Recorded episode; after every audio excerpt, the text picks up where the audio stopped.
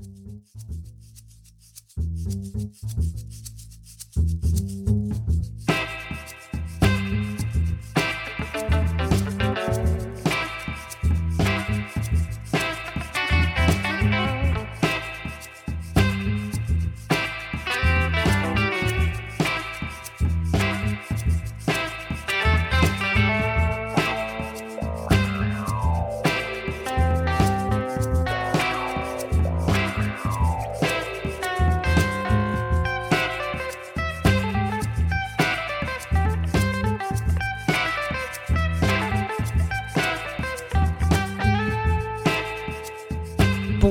Et bienvenue sur Podcast Damoclès, le podcast dédié aux questions de défense et aux questions internationales.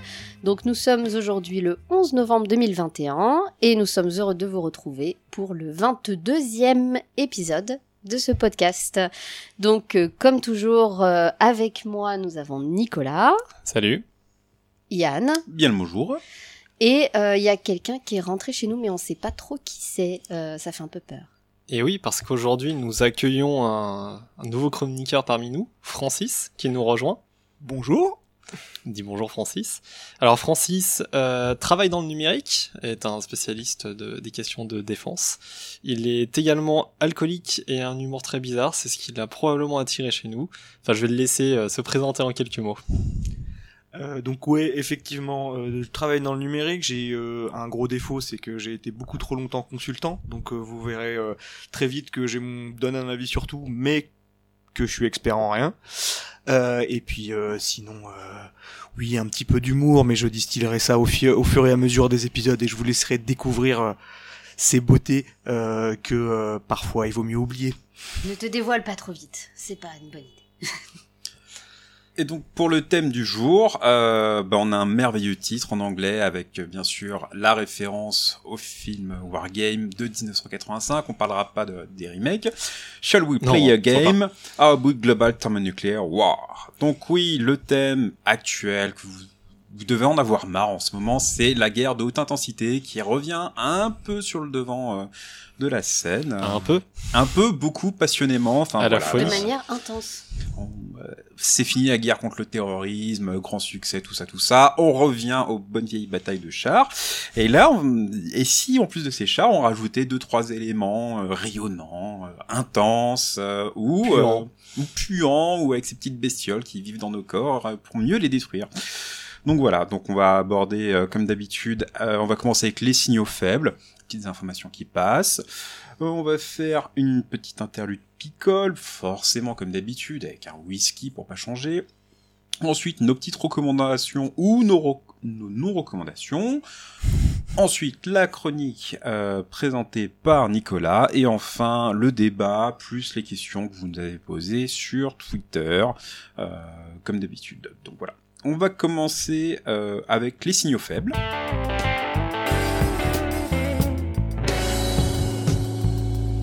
Donc mon premier signal faible, euh, ça va être les sous-marins. Bon, c'est un peu le sujet un peu touchy hein, depuis deux mois chez nous, et on va être en particulier sur les sous-marins américains.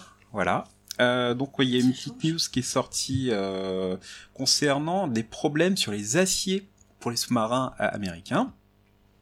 Donc on vient d'apprendre en fait que l'ingénieur euh, qui était en charge de valider les tests de la seule société qui fournissait les aciers pour tous les sous-marins nucléaires, euh, bah, elle avait falsifié quelques résultats durant 30 ans, plus de 30 C'est ans tout même. Bon, Oui, ouais, ouais, De ouais. toute façon, faut les faire en matière renouvelable maintenant, les sous-marins, on le sait.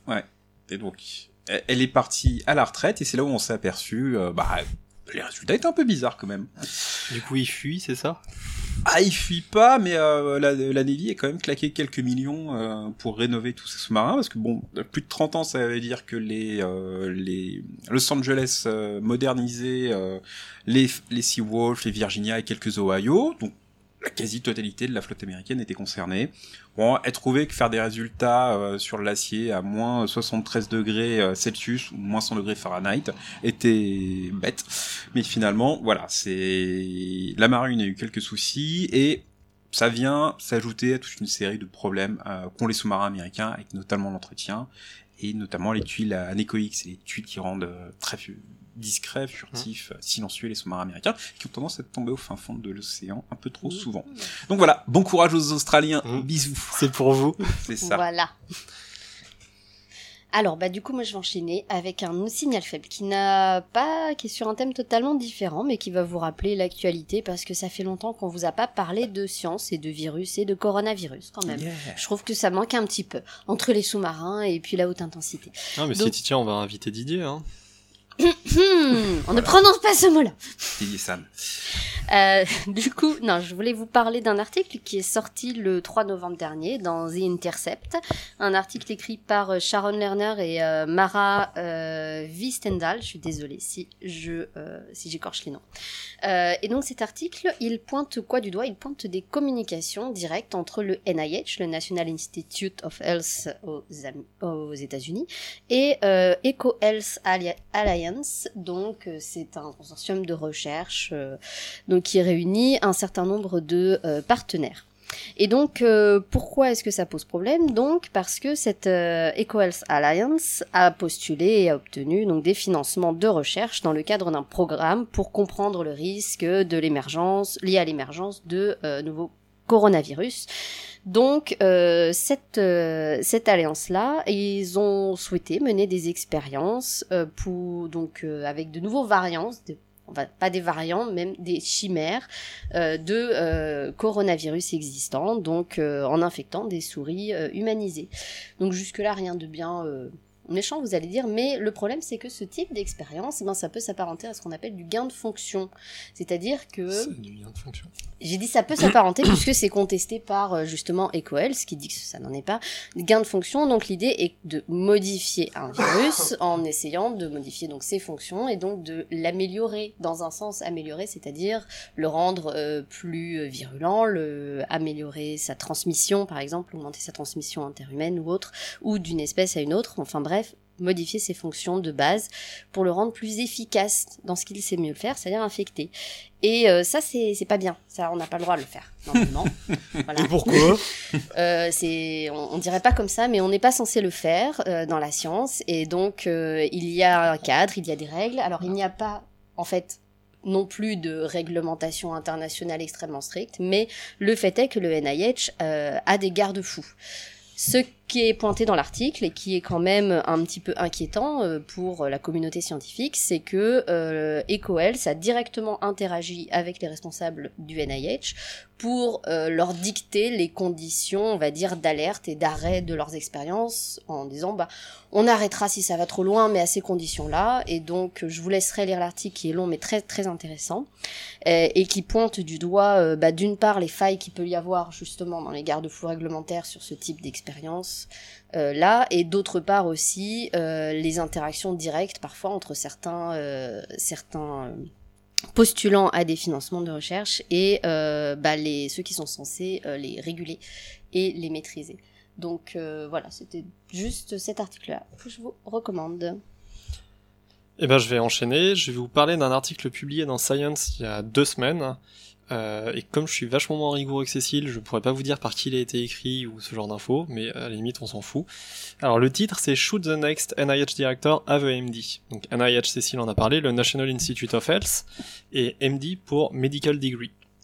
Donc la réflexion euh, écrite par cet éditorialiste s'interroge sur la nécessité d'avoir à la tête des grandes agences qui coordonnent les programmes de recherche biomédicaux, qui financent les recherches, d'avoir des personnes qui ont nécessairement un diplôme de médecine, considérant le fait que euh, un médecin n'est pas forcément un chercheur, et même loin s'en faut bien souvent. Donc euh, peut-être que à la tête de ce type d'instance, une personne ayant une carrière euh, scientifique, une carrière dans le monde de la recherche, serait peut-être plus pertinent pour pouvoir coordonner les, activités de recherche des différents instituts. Alors c'est une réflexion qui est toujours en cours, hein, c'est un débat ouvert, un débat qui est assez récurrent, étant donné que quand on regarde les, on va dire les grandes têtes d'affiche du monde de la recherche biomédicale euh, à travers le monde, y compris dans certaines instances comme l'OMS, on ne retrouve quasi systématiquement que des, euh, des médecins. Et là, donc, les Américains envisagent éventuellement d'ouvrir à d'autres euh, types de, profils. Donc, il y a un nom qui se dessine, c'est le nom de Jennifer Doudna, qui est la maman du système de, modification de l'ADN CRISPR, qui a eu un prix Nobel d'ailleurs pour ses travaux. Et qui pourrait éventuellement euh, prendre la tête du NIH si jamais euh, les Américains arrivent à se détacher de ce diplôme médical pour, euh, nommer quelqu'un à la tête de, cette entité. Voilà. Bon, et ben donc le meilleur pour la fin. Donc, bah moi je vais reparler de l'Australie, de rupture de contrat, mais pas de celui que- auquel vous pensez. Euh, bon, ça date un petit peu, mais euh, pour le coup, euh, la communication autour de de ce que je vais vous dire, euh, il y en a pas eu trop. Ça est resté assez discret. C'est en mai 2021, en fait, l'armée australienne a annoncé euh, l'arrêt de l'utilisation d'un système qui était déployé chez eux depuis euh, une dizaine d'années, donc il y a un BMS, Battle Management System, donc euh, en gros euh, tout ce qui permet de, de, de, de gérer euh, le, la liaison entre les unités et le commandement sur, euh, sur le champ de bataille, donc euh, que ça soit liaison sécurisée, carte numérique principalement. Donc quelque chose de relativement important, qui a été développé par une société israélienne qui s'appelle Elbit, et le, les Australiens ont annoncé en mai 2021 avec euh, des mots assez laconiques, comme ils savent très bien faire, pour pouvoir dire, voilà, et ils ont ils ont annoncé euh, l'arrêt de l'utilisation du système, sachant que c'était une décision quand même relativement importante puisque euh, ils n'avaient pas de solution de remplacement euh, à ce moment-là. Donc ils se coupaient quand même de euh, d'une d'une capacité qui est quand même assez importante. Et euh, les seules informations qui ont fuité, c'est euh, la possibilité d'avoir dans ce système-là euh, des euh, une ou des backdoors. Donc euh, pour ceux qui sont pas familiers, euh, c'est euh, en, en bon français une porte dérobée. Donc euh, c'est euh, quelque chose qu'on va intégrer à la conception euh, d'un système, donc soit sur le matériel, soit en termes logiciels, et qui permet bah, à celui qui a mis en place cette backdoor de pouvoir rentrer dans le système, soit pour agir dessus, soit pour récupérer les données. Donc on va dire avec euh, tout ce qui se passe euh, autour euh, des systèmes euh, euh, israéliens, euh, Pegasus. voilà, Pegasus entre autres. Euh, Il y a quand même pas mal de questions à se poser et, euh, et donc euh, bah, les Australiens ont là pour le coup ont vraiment coupé dans le, dans le vif, même si euh, bah, pendant euh, quasiment dix ans ils ont utilisé ce, ce système-là. Donc euh, c'est des choses à surveiller. Pourtant, les, les- la société israélienne est assez à l'écoute, justement, de- des, des problèmes des différents... euh, non Ils sont très bien informés, ouais. hein, Ouais, ouais. généralement en avance. C'est étonnant que l'Australie ait pas voulu que quelqu'un passe par derrière, quoi. Je sais pas. un truc. Pas dit. Tu inverses tout. Et c'est on doit annoncer que c'est moi qui faisais les blagues euh, pourries, mais, mais non. Non, Il y a ça du bon niveau. partagé. Et on n'a pas encore commencé à boire. Non, Et d'ailleurs, euh, en parlant de ça, et ben, Il est 15h, euh, c'est parti. Il est 15h et euh, bah on n'est pas payé cher mais qu'est-ce qu'on picole?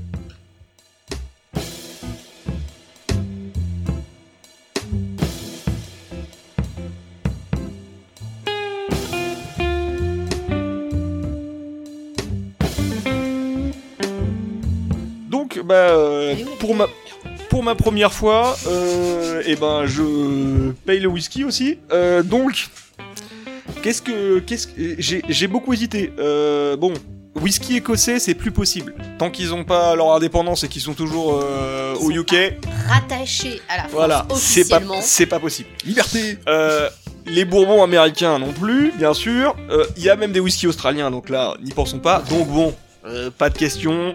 Vive la souveraineté nationale, donc un whisky français. Euh, alors, distillé en Lorraine, vieilli en Bourgogne et en Charente, on peut pas faire plus français. Seule petite ombre au tableau, la tourbe vient d'Allemagne, puisque j'ai j'ai appris qu'on ne pouvait pas exploiter la tourbe en France. Et 20% des fûts sont américains. Mais bon, sinon, à côté de ça, Oh. Cocorico. Donc, maintenant, il faut que j'ouvre cette bouteille. On n'avait pas prévu le coup. Bon, ça va sortir. Voilà. Et donc maintenant, Cocorico. Par contre, moi, je veux bien un peu de coca, s'il te plaît. avec. Alors là, euh, par contre, on va parler après de de haute intensité, donc euh, ça peut partir à tout moment. Cécile vient de passer sur le balcon. On la projettera par-dessus la rambarde tout à l'heure. Donc particularité de ce whisky, c'est un whisky tourbé, parce que j'ai dit que la tourbe venait d'Allemagne, donc euh, relativement rare, même s'il y en existe d'autres en France. Bon, léger pour les spécialistes, hein, 35 ppm, c'est relativement léger pour un whisky tourbé. Donc euh, maintenant, santé. santé, santé, mais pas des pieds. santé. santé. Oh, légèrement. Au nez. Au goût, il est un, un peu tombé, mais ça va. Ça passe assez vite. Au nez, c'est pas si léger. Ah non, il est pas Mm. léger. Mm. Mais le, autant en bouche, le, le, le goût de la tombe reste pas forcément très longtemps. C'est. Non, il est bon. Moi, j'avais pas, Mm. Un je l'avais pas testé. en arrière-fond, Ouais, ouais, y pas à a- déterminer. Intéressant, assez, assez Ouais, sec un comme assez, assez sec comme whisky. En entrée. En entrée, c'est bon. ouais. Mais euh, il y a un petit effectivement, on a Ouais, il y a un bouche, petit euh, truc. euh, petit truc même peut-être légèrement iodé. Non, il est Moi, très ça bon. Pour moi, ça fait vanille à la fin. C'est pas mal. On Ouais. le Ça, recommande. ça se boit bien. Si, très bien. On recommande donc. le Courtoisie. Ça s'appelle oui effectivement. Courtoisie. Courtoisie. Courtoisie. Courtoisie exactement. Bon, oui, je sais, il faut que je parle, euh, mais j'étais en train de finir de boire. Euh, je vous fais une petite recommandation. Donc, on finit de siroter, que Nicolas finit de mourir. Ça sent un peu le sapin. hein. Désolé, on n'est plus tout jeune. Ah, Euh, bah ouais, il y a 4 semaines de Covid. Alors, je vous recommande, euh, en ces froides euh, journées d'hiver, ou presque, une série assez courte, en cinq épisodes, qui est sortie euh, bah, en septembre 2021, euh, qui s'appelle Turning Points. Euh, C'est une série donc euh, qui est diffusée sur la plateforme Netflix. Euh, donc cinq épisodes, et elle euh, s'attache en fait à retracer donc euh, l'événement du, du 11 septembre 2001 euh, et elle est, elle est, j'ai trouvé extrêmement bien faite dans le sens où elle s'attache surtout à faire des retours en arrière et un certain nombre de voyages dans le temps en fait entre le pré 2001 et euh, jusqu'à euh, aujourd'hui 2020-2021 et surtout elle euh, met l'accent sur ce qu'ils appellent les turning points c'est-à-dire des moments un peu décisifs un peu clés qui ont pu euh, bah, de- donc la guerre en Afghanistan etc ce qui, qui ont pu du coup euh, qui peuvent éclairer les événements euh, du 11 septembre et qui ont suivi ensuite. Donc elle est très bien faite, elle est euh, c'est une série documentaire donc il y a beaucoup de témoignages. Euh, ça peut être dur. Donc euh, voilà, il y a beaucoup de témoignages, il y a beaucoup d'images de, de l'époque. Euh, c'est très bien réalisé, c'est très prenant et je recommande euh, voilà sur ce sujet d'actualité. Ben moi, ça va pas être forcément une recommandation. Euh, mais bon, je devais en parler. Je devais en parler donc euh, du l'ouvrage un peu qui a fait sensation, Ghost Fleet de euh, P.W. Singer et Auguste Cole que j'ai pu parcourir cet été. Donc c'est un ouvrage assez clivant puisque encensé par certains, euh, annonçant la guerre future et conspué par d'autres, dont votre serviteur.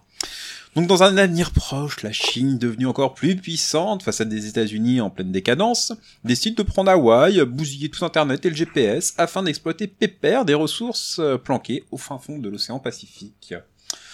À se voulant la version moderne de Tempête Rouge, on obtient une série fort peu digeste de descriptions, de projets d'armement, des personnages ô combien caricaturaux, c'est ça? Oui. Mm. En particulier euh, les personnages chinois, hein, Sun Tzu, Copy, tout ça, tout ça. Enfin, ah, c'est c'est- La base. la base, voilà, c'est très très original.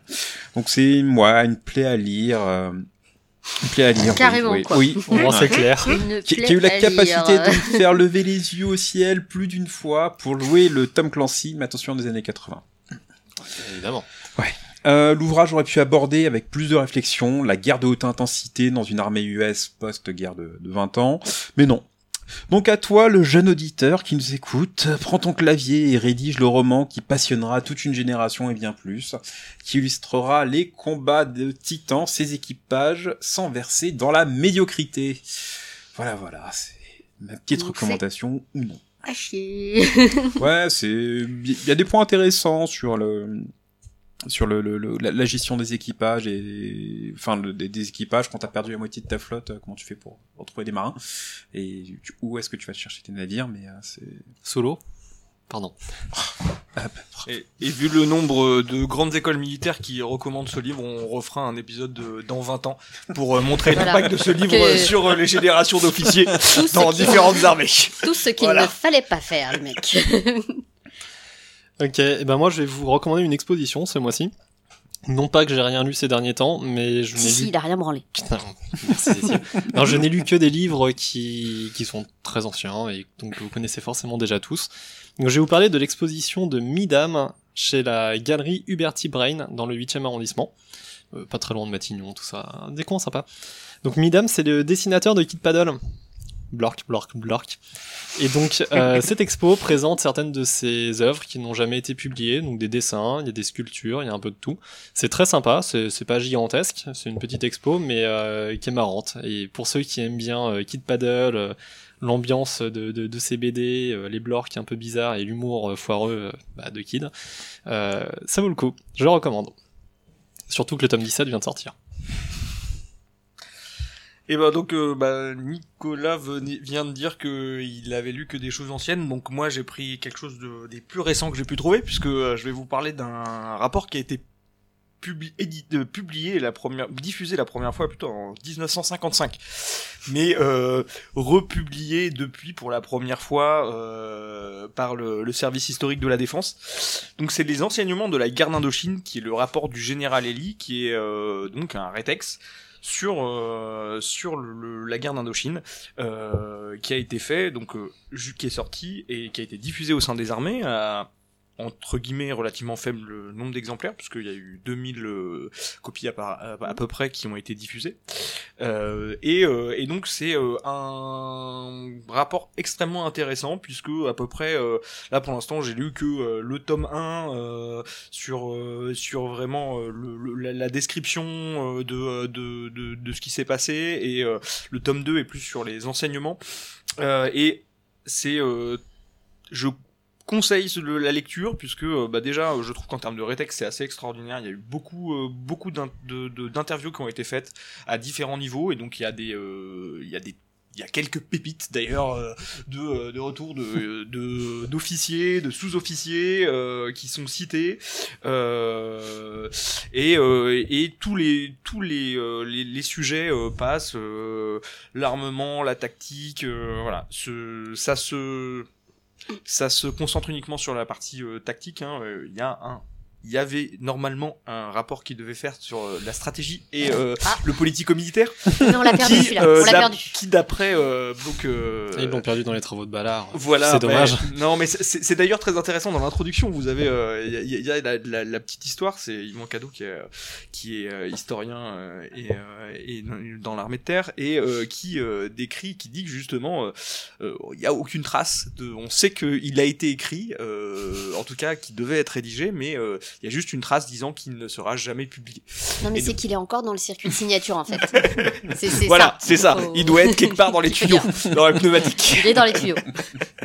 Voilà, donc euh, je vous conseille et euh, sur un point de vue historique, mais même euh, par rapport à aujourd'hui, les guerres qui peuvent être menées euh, de type euh, entre guillemets proche, euh, il y a des retours d'expérience qui sont euh, très intéressantes. Euh, effectivement, aujourd'hui, on, on parlerait plus trop des affaires indigènes, mais euh, l'action civilo-militaire, il y a à peu près les mêmes problématiques. Voilà, voilà. Et donc euh, maintenant, nous allons passer à la chronique par Nicolas.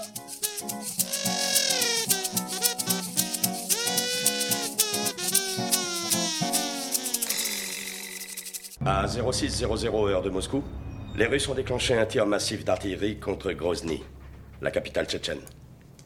Des missiles contenaient une arme chimique expérimentale connue sous le nom d'agent neuroplégique Novichok.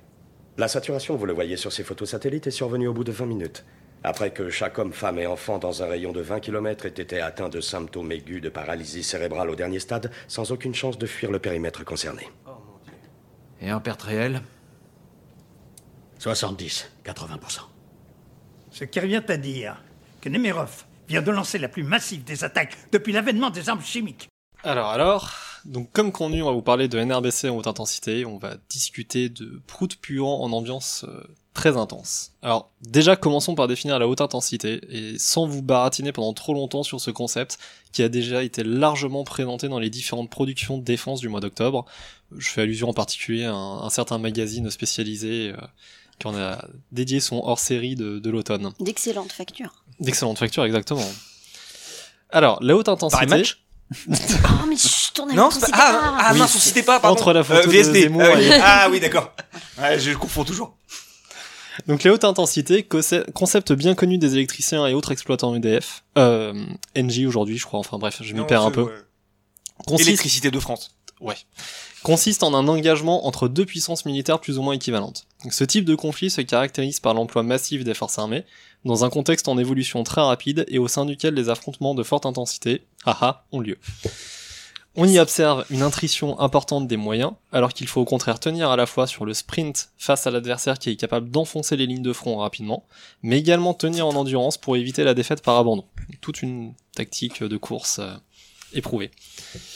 Enfin, le conflit de haute, intensité s'accompagnerait de l'emploi totalement désinhibé de la force dans toutes ses possibilités. Emploi de nouvelles technologies, ciblage d'infrastructures civiles, méthode de guerre hybride et emploi très probable des armes de destruction massive, ou ADM pour le reste de cette chronique. En gros, pour faire simple, deux États qui se foutent sur la gueule façon Première Guerre mondiale, mais avec des moyens modernes, fini la guerre de tranchées. En soi, la notion de haute intensité n'est pas nouvelle puisqu'elle fait référence au contexte géopolitique et stratégique de la guerre froide. Ce qui est nouveau, on va dire, c'est son retour aujourd'hui après environ 20 ans de conflits centrés sur la lutte contre le terrorisme et l'affrontement contre un adversaire souvent non étatique, bien inférieur aux moyens engagés.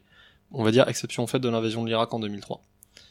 Du coup, la reprise en compte d'un éventuel conflit entre deux grandes puissances, ou plus, impliquant l'ensemble des moyens à disposition sur un modèle type guerre froide qui dégénère, déstabilise euh, aujourd'hui dans, dans les états-majors, et nécessite une révision des moyens et stratégies. Ne serait-ce que parce qu'il il n'est pas dit que nous puissions tenir cette fameuse course d'endurance.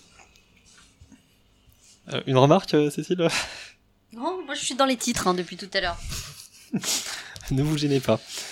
Alors, et les ADM dans tout ça? Comment seront-elles employées dans un conflit de haute intensité? Évidemment, aucun État se préparant à un tel conflit n'a eu la bonne idée de publier un texte expliquant précisément le contexte d'emploi de telles armes, ni les lignes rouges à ne pas franchir. Ça serait bizarre, trop ça. simple. Ouais, c'est surprenant. Ils auraient pu tweeter. On n'est pas à l'abri, hein, peut-être. Du coup, revenons déjà sur l'utilité que représente une ADM dans un conflit de haute intensité, ou dans un conflit tout court.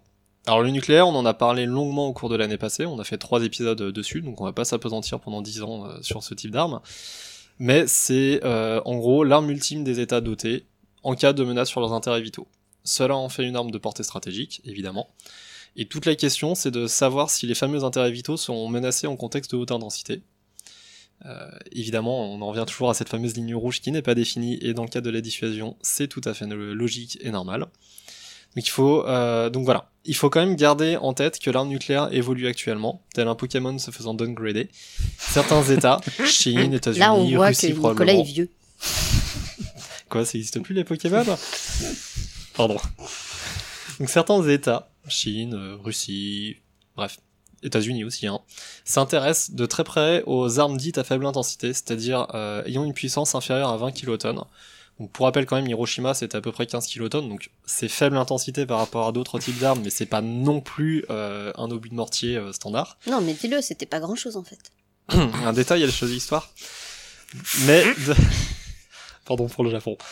De telles armes auraient alors un intérêt tactique, permettant d'avoir la puissance de neutraliser de grandes unités en manœuvre, ou bien une base projetée, ou bien des navires de surface imposants, hein, une petite arme nucléaire tactique sur un porte-avions, il n'y a plus de porte-avions. Elle permettrait également de faire de l'interdiction de zone, parce que euh, grâce aux radiations qu'elles vont générer, dans, une, dans un périmètre relativement circonscrit, et plus circonscrit qu'avec une arme nucléaire classique. Bref, voilà quelques petits éléments sur le possible emploi d'une arme nucléaire dans, dans le cas d'un conflit de haute intensité et pourquoi ça serait euh, pertinent. Donc parlons maintenant de l'arme chimique. Alors le concept, pour euh, reprendre le début de la chronique, c'est celui du puant. On disperse par tous les moyens possibles un agent chimique de synthèse, de synthèse c'est un mot important, sur la force ennemie. On peut en citer quelques-uns, l'hypérite, un agent vésicant qui attaque la peau, le sarin ou le VX, euh, des agents neurotoxiques ciblant eux le système nerveux, mais aussi d'autres moins raffinés, comme le chlore, qui est un produit industriel dont euh, un certain régime euh, au Levant a montré l'intérêt pour la, répression des insurrections. Donc voilà, le panel de l'arme chimique est relativement large, et dans la très grande majorité des cas, ça reste une, arme tactique. Donc on va pas pouvoir faire d'affrontement stratégique avec l'arme chimique uniquement. Euh, on va pas refaire la bataille d'Ypres, que vous connaissez tous très bien évidemment, pour se rendre compte que ça permet de neutraliser efficacement une grande masse d'individus, mais surtout que les survivants ne seront plus aptes au combat. Euh, tout simplement parce que les, les, les, les dommages causés, euh, qu'ils soient physiques mais aussi psychologiques, font que bah, généralement les survivants ils font, ils font pas trop les malins. Toutefois, il y a quand même eu quelques évolutions récentes depuis la Première Guerre mondiale. Certains agents chimiques plus récents auraient été créés à des fins d'assassinat. Je vois pas de quoi tu parles. Non. Ça C'est n'existe pas, c'est pas vrai, d'abord. Qui veut un thé ou du parfum. les armes chimiques sont aussi des vecteurs d'influence, c'est-à-dire qu'ils envoient un message de terreur à l'encontre des populations civiles, mais aussi des forces, donc on en a parlé, l'impact psychologique, euh, quand ces dernières ne sont pas capables de s'en protéger. Là, on a tout l'exemple syrien qui, qui, vient, euh, qui vient argumenter dans ce sens, mais également le- les deux emplois de Novichok par la Russie contre leurs opposants. On a dit que ça ne s'était pas passé. Oui, je sais, mais bref. Les emplois euh, supposés. Euh, Fictif. fictifs. La cathédrale était très belle. Enfin, enfin, certains agents chimiques peuvent être persistants, c'est-à-dire rester longtemps dans l'environnement, et participer aux approches d'interdiction de zone dont on parlait. Aujourd'hui, la quasi-totalité des États ont renoncé aux armes chimiques, mais ces dix dernières années ont bien montré qu'une convention n'est finalement pas une garantie de renoncement, et que ce type d'armement pourrait très bien être utilisé en cas de, de conflit de haute intensité, donc ça on aura l'occasion d'en parler pendant la discussion derrière. Pour terminer, parlons du biologique, le plus intéressant parce que c'est vivant, parce que c'est visqueux, parce que voilà, c'est drôle. C'est sale. Là aussi, comme Ce le chimique, pas sale. non, c'est bio. Comme le, chimique, n'est pas sale. on disperse quelque chose sur l'adversaire. C'est ça le mais salon du d'origine- bio en ce moment Voilà, d'origine naturelle. C'est bio, c'est bon. Virus, bactéries, toxines ou champignons. Le panel des agents biologiques d'intérêt est très large. Là encore, quasiment tous les États du monde ont renoncé à cette arme, mais enfin bon, ça veut pas dire grand chose. La petite différence, c'est que beaucoup pensent que l'arme biologique n'existe pas. Des choses déjà entendues dans certains cercles. Et que même si elle existait, elle ne serait pas employée parce que euh, trop dangereuse pour l'utilisateur, hein, le risque de retour de flamme, euh, sont encore des, arguments qu'on entend aujourd'hui. Du coup, on va faire un je vais me permettre un petit avis personnel, on va faire un petit tour, euh, des moyens qu'on pourrait euh, employer avec l'arme biologique. Et bien évidemment, ça n'engage que moi, hein, pas, toute l'équipe du podcast. la grande diversité d'agents biologiques à disposition, ainsi que les innovations des technologies du vivant des 20 dernières années, étendent largement ce périmètre d'emploi. Certains agents sont persistants dans les sols ou dans l'environnement, parfois très longtemps. Euh, le plomb de mémoire euh, a quand même 4-0 après le premier chiffre ce qui les rend du coup très intéressants pour l'interdiction de zone. Certains, à l'inverse, se multiplient très vite à partir d'une faible dose dans de l'eau ou de- dans de la nourriture, et peuvent donc être très utiles pour neutraliser par exemple une, ba- une base projetée. hein. On va pas revenir dessus, Cécile on avait parlé longuement précédemment, mais une bonne chiasse, hein, ils font moins les, mo- les malins au cos. On tourne toujours autour du caca. C'est que ça marche. Lavez-vous les mains. Euh, les gestes barrières, c'est vachement important. Exactement. Certains, à la- eux, induisent une pathologie très sévère, plusieurs jours après l'infection, mais sans transmission interhumaine. Ils sont donc très intéressants pour juste impacter une force de plusieurs jours après son entrée dans une zone. Hein, C'est pas obligé d'être immédiat, contrairement aux chimiques. Enfin, d'autres se transmettent entre humains, au Covid, ce genre de choses, et sont du coup de bonnes armes euh, stratégiques sur, pour un État qui serait sur le point de, de disparaître. Par exemple, un État qui aurait la volonté, euh, après, euh, après avoir reçu une bonne charge nucléaire sur la tronche, de laisser une petite trace pour le reste de l'humanité. Et pour terminer, sympa. Pour terminer, on n'en parle pas assez, puisqu'ici on ne parle que d'agents ciblant des humains, mais certains agents infectieux ciblent les plantes ou les animaux, et sont donc des agents de guerre économique particulièrement intéressants, qui peuvent être utilisés pour induire, euh, pour, ben, pour cibler les ressources alimentaires d'un des deux pays qui ont, en, opposition dans le cadre d'un conflit de haute intensité. D'ailleurs, je, veux parler d'un sujet très très important, c'est euh, la grippe aviaire, par exemple. Là, c'est pour le coup plutôt dans le cadre d'un conflit de canards. La Ah. blague On l'attendait, déjà au début euh, tout le monde la voulait. Militaire, au mess, si vous savez pas quoi faire, s'il y a un blanc, la blague de Francis? Voilà. Je terminerai par euh, certains agents biologiques dont on parle également assez peu. Euh, ce sont ceux qui euh, n'induisent pas d'impact sur le, sur le vivant, mais qui peuvent, à travers leurs caractéristiques, attaquer les matériels, comme les blindages. Donc là, on va pas s'étendre pendant 10 ans sur l'intérêt que ça représente au niveau militaire, hein, si on est capable de disperser un champignon, par exemple, qui ferait fondre le revêtement des nucléaires.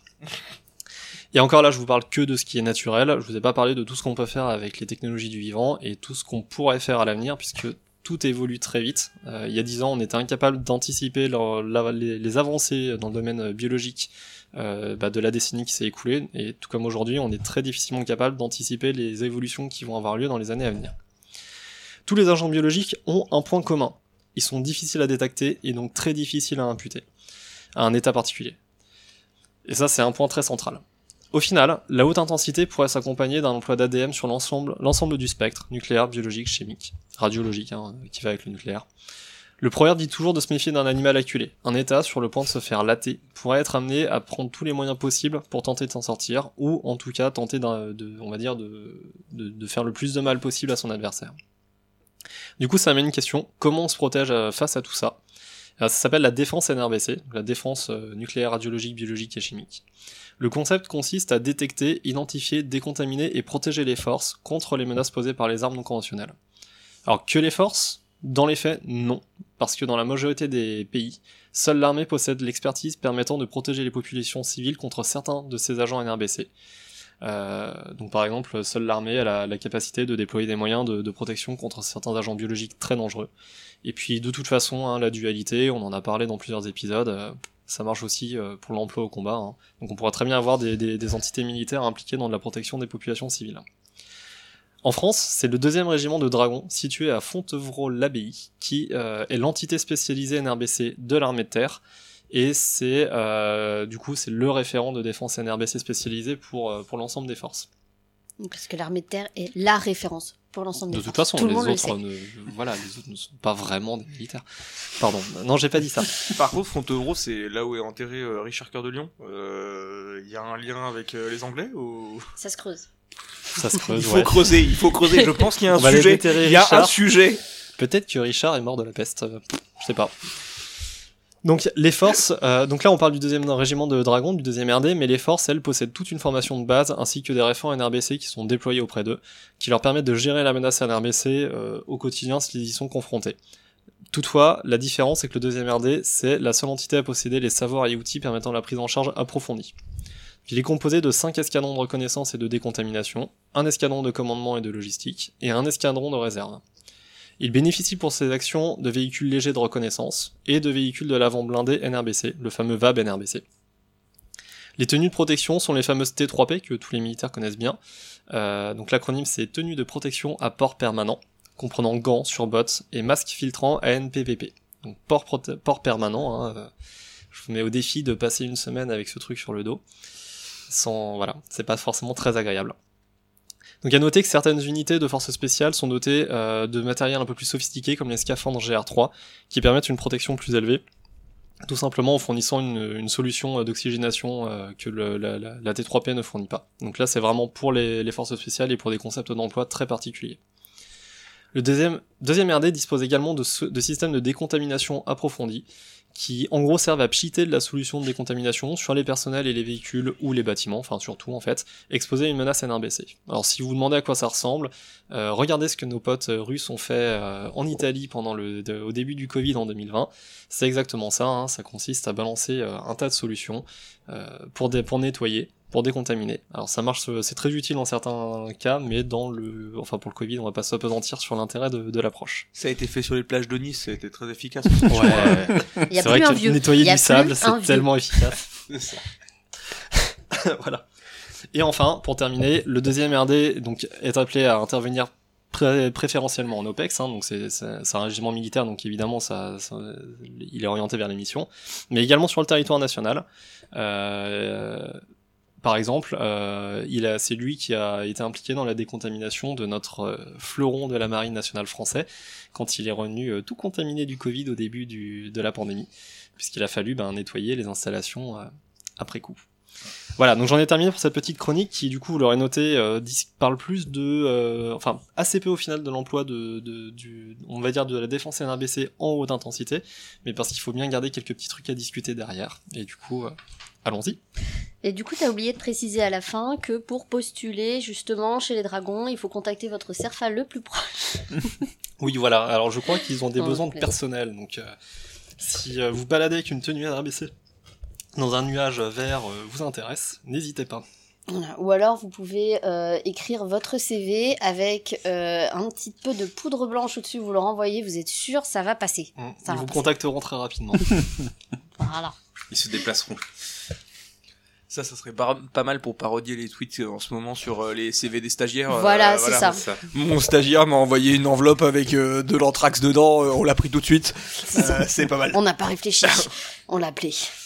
Mais du coup, euh, du coup, tu, t'as, comme tu dis, tu parlais un petit peu des, des moyens de défense NRBC, mais en haute intensité, euh, est-ce que un régiment de dragons, ça paraît comment dire c'est suffisant ça, ça, ça paraît ça paraît un peu faiblard ça paraît un peu flippant. Donc euh, en- là on était dans le thème de la haute intensité dans ce type de conflit. Tu sous-entends quand même qu'il y a des possibilités d'emploi de d'armes euh, type NRBC que c'est voilà c'est possible. Mais en termes de défense est-ce qu'on est à la hauteur? Bah c'est exactement la grande question du, du moment. Euh, ce qui est c'est d'ailleurs assez intéressant parce que dans le dans le dans le DSI qui est sorti au mois d'octobre donc qui qui traite exclusivement de la défense euh, euh, de la haute intensité pour l'armée de terre, on se rend compte que le mot NRBC revient assez peu. Qu'en fait, euh, il, il est vaguement en toile de fond, la menace est vaguement en toile de fond comme étant quelque chose qui pourrait être employé. Mais concrètement, aujourd'hui, est-ce qu'on a les moyens de faire face? Est-ce qu'on est capable de tenir euh, en haute intensité sur la défense NRBC avec juste un régiment? Bon, bah, chacun est libre d'apprécier euh, si c'est faisable ou pas. Euh, pour autant, c'est des choses qui vont évoluer. C'est-à-dire que les, programmes de défense NRBC sont, en... Enfin, il y a des programmes, c'est inscrit dans la LPM. On peut citer par exemple le programme SINABRE pour capacité intégrée des armées pour la défense biologique, radiologique et chimique qui est en fait le programme de modernisation des, moyens de défense NRBC pour les forces. Donc, euh, dans un premier temps, modernisation des équipements de protection individuelle et de protection collective, décontamination, contre-mesures médicales, détection et surveillance. Donc tout ça, c'est, il y a des pistes, c'est en cours d'évolution, mais ça va prendre du temps. Oui, Comme parce tout, qu'on de est d'accord le- quand même que dans le domaine de la défense, le NR de la défense NRBC, on n'était pas, c'est loin d'être sur le devant de la scène. Et ces dernières années, on était même plutôt dans un désintérêt. Enfin, c'était pas une priorité en termes d'investissement, en termes d'équipement. Donc euh, là, avec le questionnement sur la haute intensité, euh, il y a peut-être des chances pour que ça, Ça va ça recapte, ça, ça, vogue. re- ça remonte. Ouais, il y a des chances. Après, on peut bah, justement citer le, par exemple, le, le régiment du deuxième dragon est à la tête de la National Response Force de l'OTAN, la NRF, jusqu'en jusqu'à l'été 2023, je crois. Ce qui du coup euh, met en avant les questions de, de, de défense NRBC au sein de l'OTAN, ce qui est prestigieux pour le régiment également. Il y a eu cet été un exercice euh, de, de l'OTAN qui s'appelait Toxic Dragoon, qui justement était un, un exercice de, de simulation de, de défense NRBC, pas de haute intensité, pas encore, mais qui en tout cas allait dans ce sens. Et puis surtout, on pourra parler de d'Orion. Qui est arrive en 2023. Mm. Si, ouais. Ce sera le premier exercice de au niveau division, voire Ouais, plus. voilà. euh, Division, ouais. Déjà le premier exercice euh, de haute intensité, mais Mhm. aussi niveau division, avec euh, emploi d'un certain nombre de choses, donc, dont euh, un emploi im- important aussi des réservistes qui a Ouais. été annoncé. Donc euh, ça est dans le plan stratégique euh, du qui avait été porté par le précédent euh, CEMAT, aujourd'hui CEMA. Euh, donc euh, voilà, ça va être Ça, va être pour un- la continuité. Parce Non, Orion va être un très gros exercice. Et euh, la composante NRBC sera très très euh, très importante dans, dans Orion. Ouais. Ça va être une euh, belle mise à l'épreuve justement des moyens euh, actuels euh, de défense NRBC que l'on possède. Mm. Après, c'est centré euh, uniquement euh, armé. On est d'accord que Orion, on n'est Oui. pas du tout sur une problématique euh, transverse avec. si. euh, Si- ouais, si. Bah, il y a la marine de, de mémoire, la marine et l'armée de oui. seront Oui. Mais je veux totalement. dire Il y a- armé ouais, au sens euh, avec Ah, oui. mais par contre, il n'y a pas euh, le maillage civil. Du coup, Après, si je ne m'abuse, euh, l'exercice est encore en cours de préparation, donc c'est difficile de dire ce qu'il y aura vraiment dedans. Donc pour le coup, pour- on va leur envoyer un post-it. On va, on va- Pour rebondir sur, euh, sur ce que vient de dire euh, Cécile, euh, effectivement, il y a la question aussi, tu parlais euh, Nico tout à l'heure en- dans le cadre euh, dans, le- dans le cadre de la haute intensité, bah, que les actifs stratégiques pouvaient être euh, ciblés et euh, aussi le- la, la population et, Mm. sur le territoire national. Et donc euh, qu'est-ce dans ce cadre-là, euh, effectivement, on vient de parler euh, du fait que un régiment euh, uniquement spécialisé dessus est pas suffi pas forcément suffisant et en tout cas euh, plutôt dédié euh, à l'OPEX. Euh, qu'est-ce qui qu'est-ce qu'il y a de prévu, qu'est-ce qui existe autour de ça? Au niveau au niveau sur le territoire national. Bah, c'est assez difficile à dire. En fait, tout dépend. Aujourd'hui, sur le territoire national, il y a des entités qui seront impliquées sur la, la protection NRBC, donc par exemple la sécurité civile, qui, elle, a ses capacités et qui coordonne justement ce qui se fait au niveau intérieur, de, au niveau de la protection NRBC. Sur la partie euh, identification, ou en tout cas, euh, ouais, plus identification, par exemple, on peut parler de la, la cellule NRBC de la gendarmerie, la C2 NRBC, qui, elle, a plutôt une visée d'enquête, donc euh, en cas de suspicion d'emploi, va être capable de déployer des, des personnels spécialisés qui vont aller faire du prélèvement d'échantillons, euh, dans le but justement de pouvoir y- tenter d'identifier l'agent et puis surtout les modalités de- de dispersion. Ils fournissent aussi un, un, un soutien à la, à la gendarmerie, en particulier au GIGN. C'est eux qui, les, qui entre autres forment les, les membres du GIGN pour les interventions en ambiance NRBC. Il y a les pompiers, bien évidemment, qui sont la- très B- impliqués. La, BSP, BSPP Ouais. a plusieurs unités euh, spécialisées Ouais, NRBC. euh, Ils sont puis formés, euh, la BNPM aussi, du fait de leur lien avec le ministère des Armées aussi, mais c'est vrai qu'il va y avoir un véritable enjeu, enfin il va, pas forcément, hein, mais il- dans un contexte NRBC haute intensité, il y aura un Mm. véritable enjeu euh, en termes de formation des soignants et euh, globalement de, de, de tous ceux qui euh, vont être là pour soigner, prendre en charge les populations euh, sur des contextes NRBC, des problématiques NRBC. euh, c'est c'est aujourd'hui pas maîtrisé nécessairement dans les hôpitaux. C'est bon, les- maintenant le stock euh, de masques euh, chirurgicaux est ok, non C'est bon On est Il y a bon. pas de souci, on est bon. Ouais, ça- il y a les pas de masques, ça devrait le faire. Voilà. Non, c'est sûr qu'il y a eu un impact. Il y, a, y a- il y a clairement, clairement des, des, des failles qui ont été la pointées euh, par la, par la pandémie Covid-19. Mais est-ce que euh, les leçons vont être prises pour faire le lien avec un contexte de conflit de haute intensité qui est quand même pas le même que celui d'une pandémie où on est un peu tous, euh, tous ensemble pour lutter contre le virus? Si, on Tous était ensemble tous pour- ensemble au niveau de la planète. hein. Oui. voilà. Non, mais bon, là, on serait dans un contexte quand même euh, différent. Oui. Et puis le, bah, Yann, tu, tu pourras en parler puisque c'était toi qui avais traité le, le sujet sur la guerre d'Irak, Mhm. première guerre du Golfe, mais euh, le, la haute intensité surtout va peut-être impliquer des moyens d'action contre des, des structures civiles, en particulier les structures énergétiques, qui pourraient générer des incidents de type NRBC à partir d'un emploi d'a- d'armes conventionnelles. Ah, c'est sûr que c'est plus simple de détruire euh, des éoliennes ou euh, des panneaux solaires qu'une centrale nucléaire. Alors je sais pas si en termes de ciblage c'est plus simple de shooter les éoliennes que de shooter une centrale, c'est quand même gros.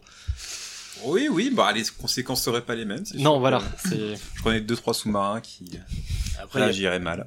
Après, il n'y a pas que, il y a pas que les, euh, les, les, les centrales nucléaires, il y a aussi euh, tous les sites, euh, tous les sites Industriels. classés euh, les par exemple, les sites industriels.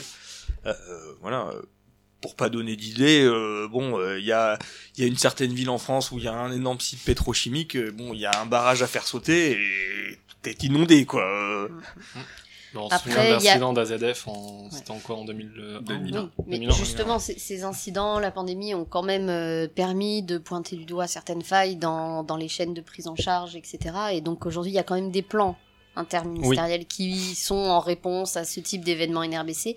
Mais est-ce que ces plans-là sont euh, adaptés dans un dimensionnés pour de la haute intensité, sachant qu'haute intensité, c'est vrai qu'on aborde le sujet sur euh, je veux dire au niveau du territoire national quoi. On est on n'est pas sur de la haute intensité projetée on est sur de la haute D'ailleurs, faut- intensité pas- sur le territoire Pas national forcément, ça et- peut être une haute intensité projetée, mais le fait est Ouais, que là, tout c'est- dépend de l'adversaire. voilà c'est de la protection de tes forces là on est sur Mm. la population donc on est sur le territoire national et et, et oui, c'est donc, vrai qu'il faut bien euh, distinguer, comme tu dis, la, la haute intensité projetée, où là, justement, peut-être que nos ressources actuelles sont peut-être plus, enfin, sans être suffisantes aujourd'hui, c'est à peu près sûr, mais en tout cas mieux dimensionnées que si on est sur de la haute intensité contre un adversaire qui a la capacité d'arriver chez nous, euh, tout hasard un adversaire très à l'est, qui Non. pourrait, euh, dans les premières phases du conflit, nous balancer une palanquée de, de missiles balistiques sur nos centrales. Euh, très à l'aise, tu parles de la Lorraine, c'est ça? Bah évidemment Oui. D'accord, oui, c'est ça, ouais, C'est- exactement. Lorraine Le- et Liechtenstein, Ouais, hein, le, le Saint-Empire romain germanique, euh, bien sûr.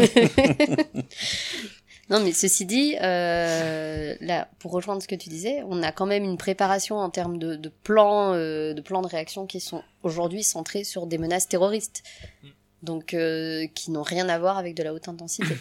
Ceci dit, évidemment, il y a beaucoup de choses qui sont en source fermée dont on n'a pas connaissance. Donc, Oui, bien euh, sûr. Voilà. Après, c'est vrai qu'on peut citer aussi, euh, il y a un centre, un centre de formation civile et militaire, Mm. euh, NRBC, euh, et euh, qui est, euh, qui, qui est, qui dépend du ministère de l'Intérieur, mais euh, dont, dont le, le, le pilotage opérationnel est assuré par la sécurité civile. Donc, mais effectivement, de ce qu'on en sait, c'est plutôt effectivement tourné euh, sur sur euh, une menace terroriste, euh, euh, voilà, sur Bah, euh, a priori, d'attentat, euh, euh, c'était a- c'était l'objet des travaux des dernières décennies parce qu'on Mm. était de toute façon dans cette priorisation là des menaces. Mais la haute intensité pour l'instant est pas non plus. Euh, surtout passer d'un plan à du concret. Parce que le plan va initier l'adaptation et la, la modernisation, enfin le, Mm. la mise à niveau, on va dire. Ça peut prendre des années. Mais bon, sans tomber dans l'alarmisme, c'est vrai que les signaux, euh, des- dans les signaux clairs dans- en termes de prise en compte de la problématique NRBC dans le- en haute intensité, il y a effectivement il y a Orion qui va arriver, euh, il y a des déclarations récentes, enfin le programme Synabre, donc Ouais. euh, du pognon qui est mis dans des équipements plus récents et, c'était dans des contre-mesures médicales. Donc ça, c'est des signaux quand même assez forts. L'entraînement, euh, justement, la formation au niveau des militaires, elle est, elle va être durcie. Tout ça, c'est c'est quand même des signaux qui montrent une prise en compte de cette problématique-là. Ouais. Peut-être qu'on pourrait euh, voir un peu les questions qui nous ont été posées. Yann, du coup, Hmm. on a. Ouais, on a une question de d'Aixid euh, qui nous interroge sur la pertinence de nos, can- de nos capacités NRBC qui sont assez réduites alors que les compétences sont plus accrues au niveau de l'OTAN. Point d'interrogation.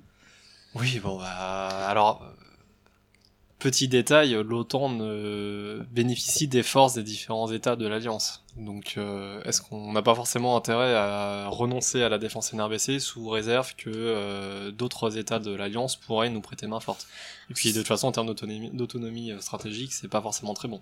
Oui, alors ceci dit, après, euh, les do- enfin, mieux dotés au niveau de l'OTAN, etc., c'est surtout euh, les Américains. En fait, oui, on est d'accord. Euh, au niveau européen, je crois, les Allemands sont à peu près au même niveau que nous, sont plutôt bons euh, sur la défense NRBC. Oui, voilà, Mais mais, c'est on vrai n'est pas, non plus euh, totalement en reste par rapport Non. aux autres nations. Alors Or, après, Au niveau Américain. européen, on n'est pas si mal placé. Après, ils ciblent principalement les problèmes liés à la choucroute.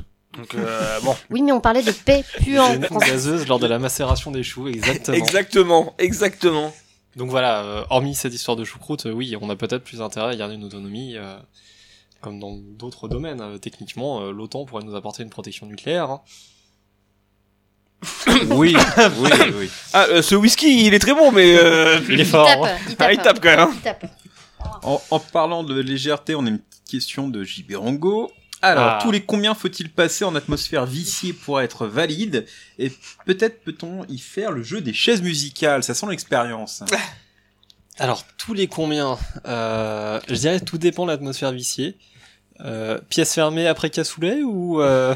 Moi, je dis juste que c'est pas très sympa pour la personne qui dort dans le même lit, quoi. C'est tout. C'est après fou. Honnêtement, je ne sais pas tous les combien se font les, les mises à niveau, en tout cas pour le deuxième dragon. Euh, dans l'armée de terre, bah, aujourd'hui, ils vont être obligés maintenant dans les exercices de resimuler des, des, du NRBC dans à peu près tous les exercices que l'armée de terre va conduire. Artillerie, euh, blindé ou autre. Alors, euh, Nico, je me permets de prendre euh, en charge la deuxième partie de la question, qui est quand même pour moi la plus intéressante. C'est euh, les chaises musicales. Oui, mais tout dépend de du type de musique. Voilà, c'est ça qui est, qui est très Ouais. important. Je pense que C'est- le vrai débat Les aujourd'hui. chaises musicales sur un bon gros métal, eh ben c'est vachement plus drôle. Surtout en tenue. Enfin, Tout tu vois, fait. ça, ça. Voilà. Avec du Henry Death Metal, ça pourrait claquer. Du gaz métal. Le gaz métal. Voilà. Voilà, ça c'est ça c'est bien. On vient de lancer un nouveau style. euh, musical. Copyright, tout ça, tout ça, tout ça. Non, mais on a besoin de pépette pour le podcast, donc c'est bon. Hein. C'est ça. On va l'inventer. Bientôt notre album. Je tout est bon disquaire. On a Benoît L qui nous demande quel est le rôle de la dissuasion nucléaire justement dans le cadre de la haute intensité. Vaste question. Eh ben, dur à dire. Honnêtement, est-ce qu'on peut encore parler de dissuasion quand on est dans un contexte de haute intensité où justement toutes les limites sont n'existent plus puisqu'on est dans euh, dans les capacités maximales de. Toute la question, ça va être justement quel sera le seuil. Évidemment, aucun État n'ira dire, euh, n'ira mettre une, li- une limite, mais aujourd'hui, la, la dissuasion, c'est rétorsion nucléaire en cas de menace des intérêts vitaux de la France. Est-ce que justement le ciblage de nos centrales nucléaires n'est pas un intérêt vital Est-ce qu'une paralysie informatique généralisée à cause d'une attaque cyber n'est pas une menace d'un intérêt vital Je crois que ça fait C'est partie très de la dur à- liste. Est-ce est-ce qu'on en... Non mais c'est justement c'est dur à dire. On- et on peut même euh, retourner un petit peu la question et se dire est-ce que euh, un conflit de haute intensité, donc euh, en parlant sans, u- sans usage du nucléaire hein, justement, euh, est-ce que c'est pas euh, un échec de la dissuasion? Mhm. Parce que justement, enfin, normalement, je- euh, un, un des principes autour de la dissuasion euh, et, et- et- et- et de ne pas arriver à cette Voilà. Pour moi, on arrive en haute, en haute intensité, c'est que justement, on a franchi euh, clairement euh, le- toute réflexion sur de la dissuasion, Alors. sur de la diplomatie, c'est qu'on est passé au-delà de ces lignes-là. Mais Yann n'est pas du tout d'accord. Ouais, et moi non Nico plus. non plus. Bah, Vas-y. Il y a, euh, je- il y avait des rumeurs euh, en, en 82 durant la guerre des Malouines où en gros les T'es si vieux Anglais. que ça? Non mais il y, y- avait des rumeurs comme quoi les Anglais, en cas d'échec de reprise des Malouines, euh, commençaient à regarder pour faire une petite frappe nucléaire en plein milieu d'un désert en Argentine pour, euh, pour faire une sorte de coup de semonce. Envoyer un message. Envoyer un message assez rapide. euh, Subliminal, le message. Bon, euh, je sais pas si c'est vraiment euh, si c'est vraiment réel, mais il y a la question de euh, je, te- je fais péter Mm. une, euh, une arme nucléaire dans un lieu euh, au niveau de l'Arctique, enfin dans un dans un lieu un peu désert, mais qui voilà une sorte de coup de semonce, un coup de neutron. euh. Mais ce qui marche bien contre un, un pays qui serait non doté, ouais. Mais là, on n'est pas dans un conflit de haute intensité encore pour moi. Ah, on est avant l'escalade. Ah, enfin, plutôt l'escalade. Les, Malouines, on était pas mal en haute intensité. L'usage des exocètes français, c'est, on en parle. Non mais est- est-ce que le est-ce qu'on voilà est-ce qu'on peut utiliser un, une arme nucléaire tactique ou pré-stratégique Mm. pour reprendre certains termes euh, en avertissement ultime avant ouais c'est Bah, c'est la position américaine justement de, pour le développement de l'arme nu- nucléaire tactique, c'est que justement ça, dans l'escalade euh, qui conduirait à, l'usage du nucléaire, il vaut mieux utiliser un truc pas trop puissant pour un intérêt tactique qui du coup a un effet limité que de balancer 50 ICBM sur la tronche euh, des Mm. Pardon, euh, j'ai dit les Russes, mais ça pourrait être n'importe qui évidemment. pays. Bien sûr. Hein, L'Australie par exemple. Euh, Les Anglais, les Anglais. moi, pour compléter par rapport à ça, j'étais tombé en farfouillant sur le net sur une série d'articles. Tu as euh, fait tes propres recherches Écoutez, sur une série d'articles russes et promis c'était pas sur Russia Today ou un truc comme ça. Non, c'est des articles de, de réflexion stratégique écrits par des par des militaires russes. Euh, non non mais Non, non, là déjà, c'est pas Si, possible, alors- ils ne réfléchissent pas. Si justement c'était Enfin, intéressant soleil, parce que c'était mais- intéressant de voir leur point de vue. Ils justement parlaient de de ce qu'ils ont appelé les armes du manège, les nouveaux nouveaux types d'armement, donc tout ce qui est euh, vecteur hypersonique, euh, par exemple les missiles à propul- euh, le- leur, leur développement de missiles à propulsion nucléaire, euh, les planeurs hypersoniques pour de, de l'anti-navire, ce genre de choses et qui nous, enfin nous on conçoit ça comme étant des armes qui potentiellement pourraient embarquer une charge nucléaire, qui sont des armes hautement stratégiques. Eux les voient, enfin dans les articles ils en parlaient justement comme étant des armes qui, seraient utilisées dans les premières phases d'un conflit de haute intensité et qui en fait permettraient de ralentir l'arrivée, le- l'escalade vers le nucléaire. C'est-à-dire que en début de haute intensité, attrition massive des moyens, très fort moyen, et très vite, justement, se posera la question de savoir est-ce qu'on utilise le nucléaire vu que nos intérêts vitaux seront menacés. Et eux voient ces armes comme, en fait étant une alternative avant le nucléaire, puisque très puissante, puisque techniquement, bah, un missile comme ça euh, nous désinguerait un porte-avions et on pourrait rien y faire. Et euh, voilà, ils vendent ce- le développement de ce type de programme justement pour éviter d'avoir recours au nucléaire, en tout cas comme un échelon supplémentaire dans l'escalade. C'est un des c'est un des scénarios euh, qui a été présenté par euh, la saison 1 de la Red Team, donc euh, l'équipe euh, d'auteurs de, science-fiction de l'AID, l'agence Innovation Défense, et où justement autour du développement de de ces missiles hypersoniques et de ces capacités là, en fait ils décrivent un scénario où justement on rentre dans une euh, on rentre dans une une, défense euh, presque pas une guerre de tranchées mais euh, où les moyens se multiplient pour défendre des des emprises ou même voire même des groupes aéronavals importants et avec une multiplication des investissements autour de ça pour se défendre défendre ça et effectivement il n'y a pas le la, la, la question nucléaire ne se pose pas mais Ouais. c'est vraiment un changement en gros de, de, de, de modalités liées, niveaux. liées à ces armes là qui a priori pourraient le scénario sous lequel ils sont partis, hein, qui est très critiquable et euh, il y a des, des, des points à, à revenir dessus, mais euh, dit bah, justement ces armes-là euh, font que euh, bah, on, on va euh, on, on va repartir sur des infrastructures beaucoup plus lourdes, donc des gros investissements euh, et au lieu d'avoir une guerre très très offensive, on va rentrer dans une guerre beaucoup plus euh, Défensive, défensive. ouais. Alors pour changer les infrastructures et tout, il va falloir faire euh, les notifications de marché très tôt parce que euh, il y en a pour 25 ans avec euh, la façon dont on marche. Est-ce que vous avez fait vos demandes sillage? C'est important. Voilà, maintenant. Mais on, on blague sur les tranchées, mais ça reste quand même. euh, on, on le voit actuellement en Ukraine où c'est quand même une guerre euh, qui est stabilisée mais qui a une intensité extrêmement forte. Euh, Enfin voilà, les tranchées sont de retour. Euh, durant la guerre Iran-Irak, où pareil, c'était vraiment de très très haute intensité. Les tranchées sont arrivées assez euh, assez vite. D'ailleurs, petit point sur euh, la guerre Iran-Irak, euh, il faut revenir sur un sujet très important, c'est pourquoi euh, la guerre Iran-Irak, c'était une question de pétrole, parce que c'est soit Iran, soit Irak. Ça sera tout pour moi. Bravo Francis. Et depuis le début, je cherche à la placer celle-ci. Merci Yann. Ça De- un mois. rien. Ça fait plusieurs fois que j'ai vu le truc me passer sous le nez. Je me suis dit, ah, il faut que j'arrive à la placer avant la fin de l'épisode quand même. Les, les repas de famille euh, approchent avec les fêtes de Noël, donc euh, voilà, vous aurez vos, Ouais, vos heureusement blagues à aussi. sortir. C'est ça. Non, mais ceci dit, ta remarque sur les guerres de tranchées pas inintéressante et ça, du coup, ça fait un peu lien avec la, une question qu'on avait eue de Vandro FR qui nous demandait si euh, le biologique et le chimique étaient vraiment une menace dans la haute intensité.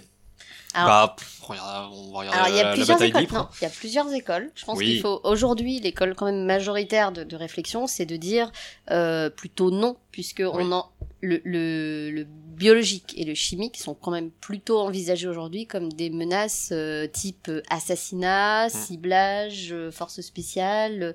C'est il y a, y a plusieurs articles, il y a plusieurs réflexions en cours euh, là-dessus hein, qui ont été Ouais. publiés. Et euh, pourtant, euh, tu as souligné dans ta chronique quand même quelques failles dans cette réflexion-là, parce qu'il faut tenir compte des nouvelles technologies, des avancées qui sont duales, donc excellentes pour la médecine et euh, un peu chiantes pour les militaires. Mais Puis surtout euh, le fait que euh, bah, tu fais entre autres référence à un article de War on the Rock qui est sorti euh, cette semaine, je crois. oui, notamment, justement l'usage du biologique pour le ce qui s'appelle le Shadow War. Euh, et non pas brouillard de la guerre, hein, c'est un faux ami. Euh, il définit ça comme étant justement les contextes d'emploi hybrides par des forces spéciales, euh, soit en pré-haute intensité, soit euh, en haute, enfin déjà dans un conflit de haute intensité, mais par des unités assez particulières. Et eux, en fait, se basent sur les les emplois de ces 20 dernières années du biologique, donc généralement des volontés à des fins terroristes, ce genre de choses, pour dire que je- pour limiter justement la réflexion en disant non mais la, la probabilité d'emploi sera quasi exclusivement dans un cadre hybride. Après, le, le conflit syrien montre que c'est pas si simple. Et le conflit syrien, on avait bien un emploi de, de l'arme chimique, en tout cas dans ses premières étapes, Mm. certes contre des insurgés, donc c'était un peu particulier, mais avec des moyens qui étaient ceux qui, qui pourraient être employés dans, dans la haute intensité. Missiles balistiques, bombes aériennes, et qui étaient, euh, qui n'étaient pas, euh, qui c'était pas de la bombe à dans les premières étapes du conflit, donc euh, Mais c'est- un sujet, le B et le Mhm. C, c'est vraiment discuté, et c'est important de lire Ouais. tous les articles, tous les avis qui sont sortis. Après, ce qui est intéressant aussi de voir, c'est euh, dans une menace euh, NRBC, effectivement, il y a l'usage d'armes euh, dédiées, euh, mais il y a aussi euh, le risque, et on parlait tout à l'heure de risque industriel, et euh, effectivement, dans des conflits qui globalement aujourd'hui sont plutôt, euh, on est plutôt sur des conflits qui sont urbains. Euh, Ouais. Et donc, euh, bah, dans, euh, imaginons projetons ce conflit dans des dans des villes euh, avec des centres industriels importants, euh, effectivement, euh, sans même forcément de ciblage précis de, de déjà ça peut être un, premier cas hein, le ciblage précis de, de, de complexes industriels mais en plus euh, on va dire entre guillemets en, en on va dire de dommage collatéral euh, qui pourrait être euh, justement euh, bah, derrière une intervention dans un dans un contexte NRBC quoi Exactement. Donc oui, le bio et le chim c'est une menace et on voilà, on, est plus dans l'hypothèse et dans l'expectative. On revient souvent d'ailleurs à des, scénarios type guerre froide parce que c'est quand même pendant cette période-là qu'on a eu les plus gros problèmes biologiques et chimiques. En tout cas, euh, les problèmes chimiques avaient une existence euh, officielle, on va dire. Donc on a, quelques billes euh, pour, envisager la menace liée à ce, ce type d'armes. Et pour autant, on pourrait être surpris, justement, on pourrait être face à des, pourrait très bien se retrouver euh, face à des pays qui finalement renoncent à ce type d'armement de peur des représailles ou euh, de peur de l'effet euh, retour de flamme, ou au contraire, des pays qui se lanceraient corps et âme dedans, quand bien même ils n'ont pas les, les moyens de défense pour leurs propres troupes. Déjà vu. Euh, du coup, il nous restait euh, deux questions. Euh, Ah ouais, et puis une dont très une qui est- qui est, importante. très importante Ouais. de euh, Alexis Primordiale. Koumtat. Ah, je pensais à la deuxième. Non, mais moi, je trouve que celle-là, elle est importante. Bon, on y a déjà un petit peu répondu. Hein. C'est euh, au-delà des combattants, comment prend-on en compte les autres, les non-combattants, combattants autrement? On les confine, on leur apprend à vivre. Donc, ça renvoie en fait à la problématique de la population Mm. civile. Et c'est vrai que là-dessus, en France, on est quand même... euh, Enfin, c'est une opinion personnelle, mais assez mauvais, dans le sens où malgré pour l'instant la crise Covid qui nous a appris certains gestes, qui nous a appris certains réflexes, et peut-être on peut l'espérer, qui nous a sensibilisés à des problématiques B, euh, voilà, euh, on n'a pas vraiment de formation générale des populations sur comment réagir dans ce type de situation. Il y a le euh, le système des alarmes, des sirènes, du coup, qui existe, mais qui est dernière pas question- forcément bien connu. Et ça rejoint la, la dernière question, comme tu dis. euh, Alors juste, juste avant sur cette euh, question-là, il y a aussi un point qui peut être intéressant, c'est que euh, on oublie aussi un petit peu tout ce qui est euh, tout ce qui est soutien. Euh, Mm. Et donc euh, toute la partie euh, la partie logistique euh, et euh, la partie logistique maintenance et donc euh, effectivement alors même si voilà on l'a dit tout à l'heure euh, les équipements individuels euh, sont euh, normalement disponibles pour l'ensemble des euh, il faut savoir s'en servir. mais et voilà, il faut savoir s'en servir. C'est aussi euh, un point important. On sait qu'aujourd'hui, euh, voilà, sur, euh, on a vu au Mali par exemple, les élongations logistiques étaient extrêmement importantes et, euh, et donc euh, c'est, euh, c'était une cible aussi importante et euh, ça peut être euh, dans, dans ce cadre-là un, un, un point aussi assez assez problématique de, euh, alors pas sur euh, le moment euh, et euh, sur des courtes durées, mais sur euh, une euh, intervenir, euh, les- faire intervenir, le, le- le- avoir une intervention du soutien euh, sur le long terme dans un environnement euh, vicié, euh, je Mm. pense que c'est Mm. une vraie problématique derrière. Et dans certaines problématiques, ça peut justement être sur le court terme. Sur certains agents infectieux, par exemple, qui auraient une transmission interhumaine et qui seraient délibérément libérés dans une population, là, on a besoin d'avoir une contre-mesure médicale, une réponse médicale. En fait, vaccin, là, on a, on vraiment besoin en fait d'une euh, de, de, de plusieurs piliers qui soient qui soient comment dire euh, correctement coordonnés. Il y a le pilier, il y a la population qui va être touchée, qui va être atteinte et qui doit être prise en charge. Donc il y a toute la chaîne santé, les soignants qui doivent être formés, qui doivent connaître ce type d'agent, comment réagir, comment éviter la contamination des autres populations, la- la- comment contenir justement euh, l'événement. Et puis il y a aussi toute la population qui n'a pas été touchée, comment contenir, comment gérer euh, la panique en fait euh, face à ce type euh, d'événements NRBC qui sont pas forcément bien connus. Alors les populations qui habitent euh, près des, des- des centrales nucléaires des fois sont un peu plus sensibilisées, il y a des exercices, etc. Mais il n'empêche que d'un point de vue général, on a encore, je pense, du chemin à faire pour vraiment, sans tomber dans la paranoïa et l'entraînement excessif, mais au moins sensibiliser, éviter l'effet de panique, apprendre à nos soignants à les prendre en charge euh, dans l'intégralité de la chaîne, hein, du pharmacien, euh, l'infirmier, euh, en EHPAD, etc., dans tous les domaines, hein, pas que dans les hôpitaux.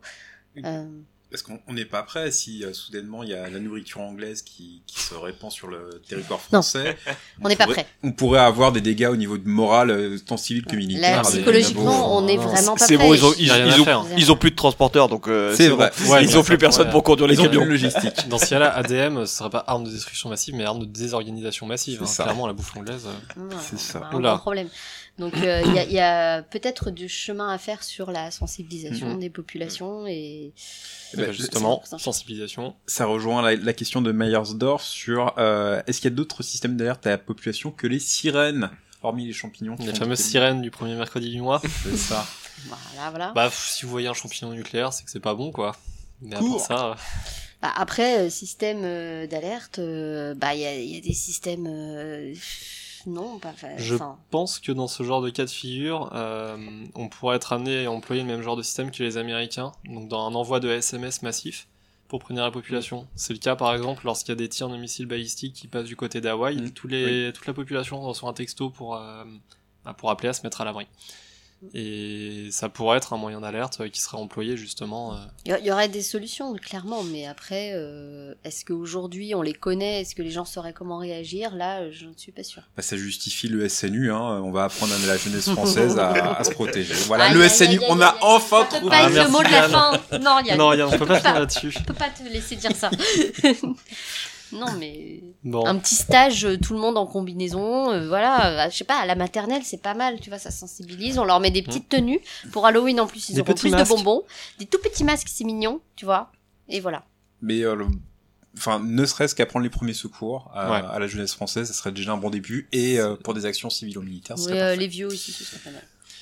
Bon, bah écoutez, tout ça, euh, ça fait bientôt une- plus d'une heure qu'on vous parle. On va essayer de pas trop cramer le temps. C'est la faute de Francis, Puis il arrête euh, pas ça va bientôt être l'heure de l'apéro, là, il est 16h, donc euh, allons-y.